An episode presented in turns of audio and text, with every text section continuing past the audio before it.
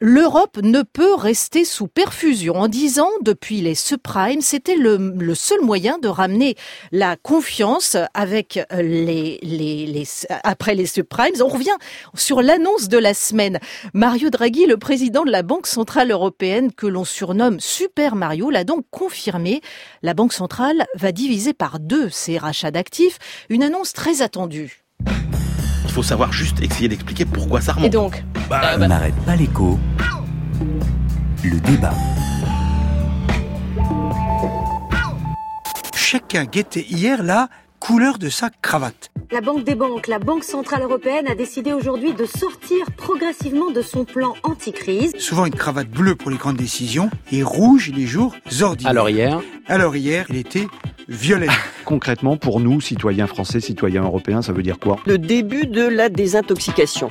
26 octobre 2017. From January 2018, Mario Draghi, président de la Banque Centrale Européenne. À partir de janvier 2018, nos achats d'actifs passeront à 30 milliards d'euros jusqu'en septembre 2018 ou au-delà si nécessaire. Est-ce que ça veut dire que la zone euro est sortie d'affaires Les mesures chocs et inédites de la Banque Centrale Européenne. BCE, Banque Centrale Européenne. La Banque des banques. La Banque Centrale Européenne de Francfort. BCE. Alors banque oui, mais centrale. Toc toc toc. Monsieur le banquier central, passez la monnaie. Est-ce que ça veut dire que c'est un avertissement aux États? Préparez-vous à vous débrouiller tout seul. La Banque Centrale Européenne, Jean-Claude Trichet, va avoir à dire au marché exactement ce qui va se passer. Ancien président de la BCE. Il s'agit de prendre le robinet et de le serrer progressivement. C'est d'abord un signe de confiance dans l'économie européenne. Benoît Curé. Euh, la zone euro est en convalescence. Membre du directoire de la Banque Centrale Européenne. Elle va mieux mais elle a toujours besoin de son médicament, qui est la, politique monétaire accommodante, les taux bas. Donc on réduit la dose, mais euh, les taux à long terme vont remonter. Il faut que les acteurs économiques s'y préparent. Donc on ne peut pas remonter les taux Non, mais bien sûr que non. Vous ne remonterez pas les taux. Ça ne peut pas fonctionner. Olivier Delamarche, analyste financier. Votre risque aujourd'hui, c'est un risque de devise. Et malheureusement, je ne sais pas si vous avez remarqué, mais la devise, c'est ce qui libelle tous vos actifs. C'est-à-dire que quand la monnaie craque, hein, vous vous retrouvez à poil au sens propre comme au figuré. Et que font les banques privées avec tout ça? Jean-Luc Mélenchon, ancien candidat à la présidentielle. Où sont ces euros? Nulle part, ils sont partis dans la bulle financière, tout droit sevrer l'économie de la drogue monétaire, mais sans crever la bulle. Depuis deux ans, la Banque de Francfort injecte des centaines de milliards d'euros pour relancer l'économie. C'était 80 milliards il y a deux ans, 60 milliards depuis avril dernier. Aujourd'hui, elle met le pied sur la pédale des freins à, du frein à partir du 1er janvier. Mario Draghi va donc fermer un peu le robinet. Alors ça change quoi? On va faire un petit peu de pédagogie avec vous, messieurs les débatteurs. Pour ceux qui empruntent, les taux d'intérêt vont, vont remonter, Emmanuel Le Chypre? Bah, C'est un peu, effectivement, euh, le paradoxe de, de, de ces taux d'intérêt, des politiques monétaires. On a l'impression que c'est très loin de nous, hein, les banques centrales, que les décisions se prennent de façon abstraite, feutrée, alors que pas du tout. C'est vraiment notre quotidien qui est impacté, euh, parce que euh, les, les, taux d'intérêt des banques centrales, c'est un peu le, le, nord magnétique sur la boussole de l'économie mondiale. C'est ces taux d'intérêt, par exemple, qui impactent directement la croissance, parce que les taux d'intérêt, c'est le prix du crédit. Donc si le crédit coûte pas cher, vous allez emprunter beaucoup, ça va faire beaucoup de croissance. Si c'est le contraire, eh ben vous aurez euh, une croissance moins forte. Ça a aussi un impact sur l'inflation parce que ça va réguler un petit peu la température de votre de votre économie et donc la circulation euh, de monnaie. C'est aussi euh, un impact concrètement sur les sur la valeur des, des monnaies. Si demain les taux d'intérêt américains remontent, ça va faire augmenter le dollar et ça, ça a des conséquences directes pour les entreprises européennes qui qui exportent, pour les consommateurs européens ou américains d'ailleurs qui achètent beaucoup à l'étranger euh, et, et, et, dont le pouvoir d'achat est directement impacté par le niveau euh, des taux d'intérêt. Les taux d'intérêt, ça a évidemment un impact sur le taux auquel Monsieur tout le monde emprunte, hein, euh, du crédit à la consommation jusqu'au crédit immobilier. Et puis ça a aussi un impact sur la rémunération de l'épargne de tout le monde. Encore une fois, donc les taux d'intérêt, c'est vraiment la variable crucial euh, de l'économie mondiale. Mais est-ce qu'ils vont remonter ces taux d'intérêt? Parce que Mario Draghi a décidé de les maintenir au plus bas, hein, Christian Chavagneux Alors là, c'est vraiment le moment clé. Hein. On est à 10 ans pratiquement après le début de la crise des subprimes et euh, les banquiers centraux, ils nous ont habitués à louper cette, euh, ce, ce moment-là. Hein. On a eu au début 94, Alan Greenspan,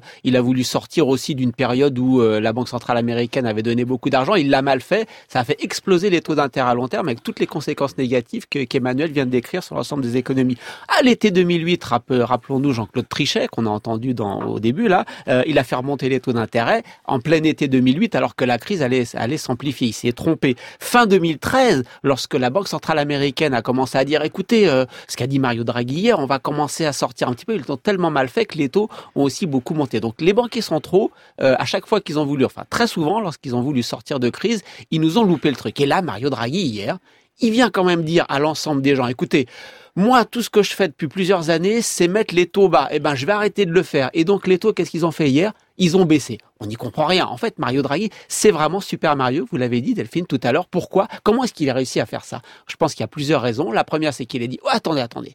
Nous, on marche sur deux pieds à la Banque centrale européenne. D'un côté, on a les taux d'intérêt, et cela, non seulement on va les laisser à zéro, mais demain et après-demain, on va les laisser à zéro très longtemps. Donc, les taux aujourd'hui sont bas, et les taux pour demain, pour les anticipations, ils vont être encore très bas. Et de l'autre côté, eh ben oui, on va réduire un petit peu nos achats de, de, de, titres de banque publique ou même des achats de titres émis par les entreprises, mais on va continuer à le faire quand même. Et en plus, quand même, vous l'avez dit, la Banque Centrale Européenne, dans son bilan, elle a plus de 2000 milliards de titres.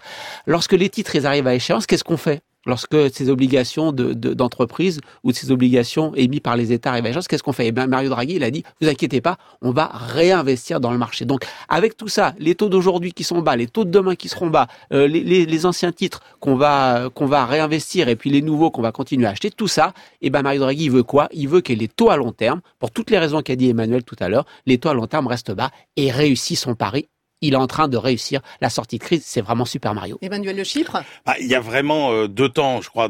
il y a un temps très long euh, qu'il faut remettre en perspective et un temps plus court. Le temps relativement court, c'est le temps de la crise de 2008. Mais il faut bien voir que au-delà de cette crise de 2008, on est depuis finalement le crack d'octobre 1987 dont on a fêté les 30 ans il y a quelques jours, dans, on est rentré à cette époque-là dans ce qu'on appelle l'économie de bulle. Et, le verre, il est dans le fruit vraiment depuis cette époque. Qu'est-ce qui s'est passé?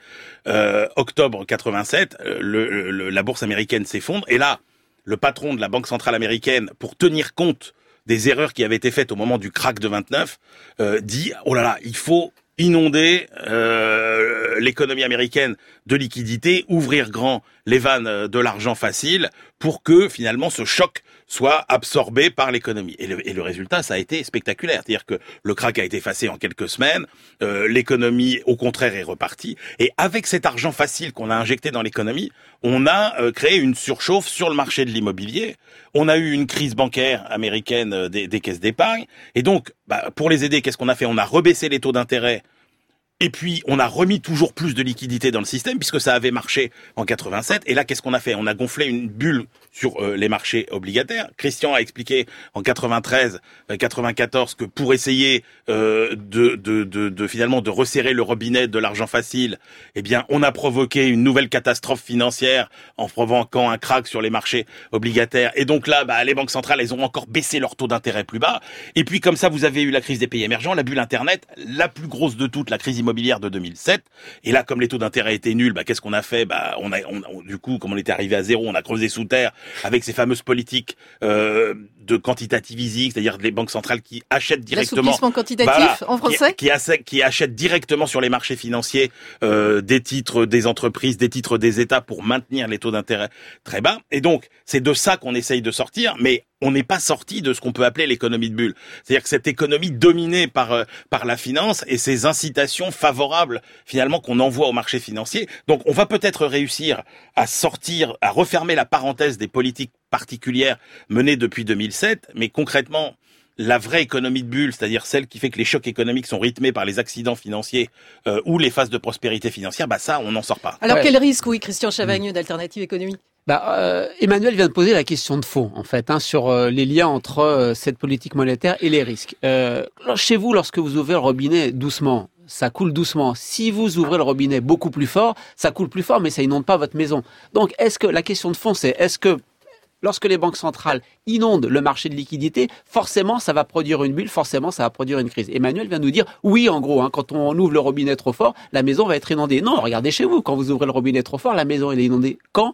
Quand les tuyaux sont pas de bonne qualité, quand ça bouche et quand l'eau remonte. Donc la question, c'est pas tellement pour moi de savoir quelle est la puissance du robinet, est-ce que les, tuyaux sont propres? Et là, est-ce que les tuyaux sont propres? C'est un peu moins la banque centrale. C'est quoi? C'est euh, est-ce que cet argent dont, on inonde l'économie se retrouve dans les banques. Est-ce que les banques font des crédits complètement pourris, font n'importe quoi avec cet argent? Quand les banques font n'importe quoi avec l'argent, ça donne la crise des subprimes de 2007-2008. Et là, c'est une crise, comme les économistes disent, systémique. Vous avez un petit problème aux États-Unis, ça devient une crise bancaire mondiale. De l'autre côté, vous pouvez avoir un robinet qui coule très fort. Alors les bourses, euh, euh Wall Street euh, bat, bat, des records, le CAC 40 en France bat des records, mais est-ce que ça, ça va provoquer une crise systémique? C'est-à-dire si demain ça replonge, est-ce que ça va créer une crise mondiale. Moi, je ne crois pas. La crise de, de l'éclatement de la bulle Internet, la crise boursière de 87, tout ça a été bien géré.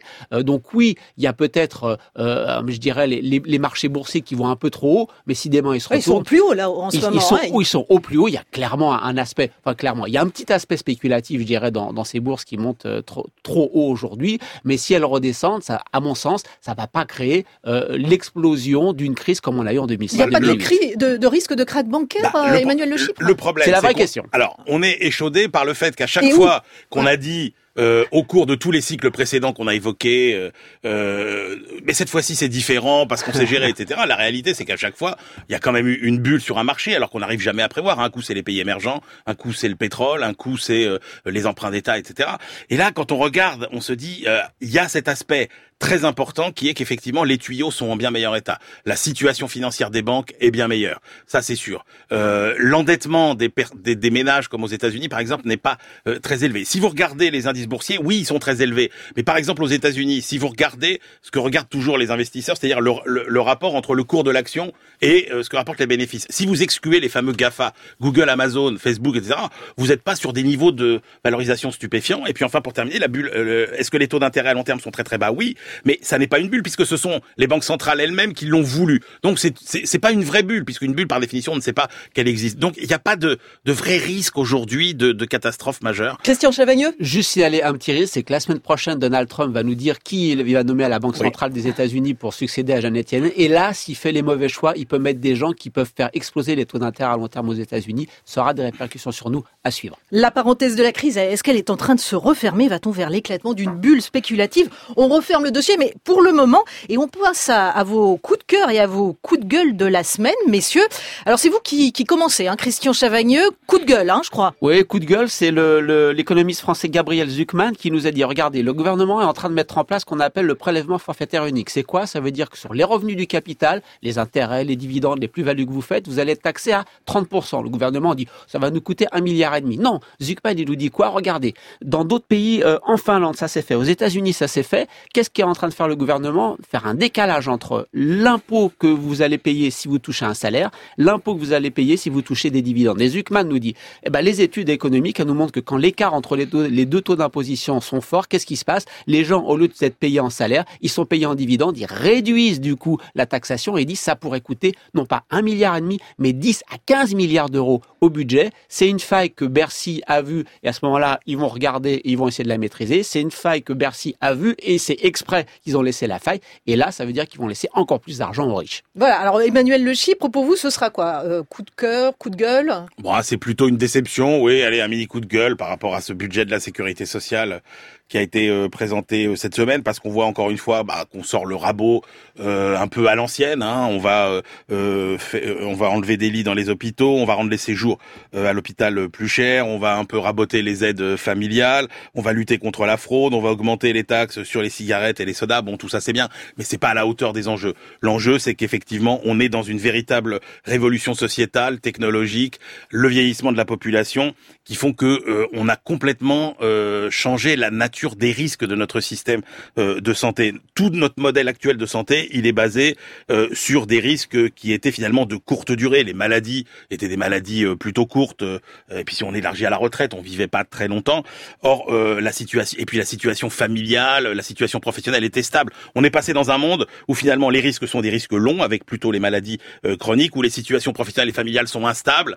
Et donc il faudrait inventer une nouvelle sécurité sociale pour en garder l'esprit. C'est ça qui est très important. Gardons l'esprit de 45, mais rénovons complètement ce, ce modèle social. Or là, euh, ce, qui, nous est proposé n'est pas à la hauteur des, des enjeux. Voilà, rénover le, le, projet de sécurité sociale. En tout cas, il sera voté en première lecture la semaine prochaine à l'Assemblée. Merci les débatteurs. Emmanuel Le Chypre. Merci Christian Chavagneux.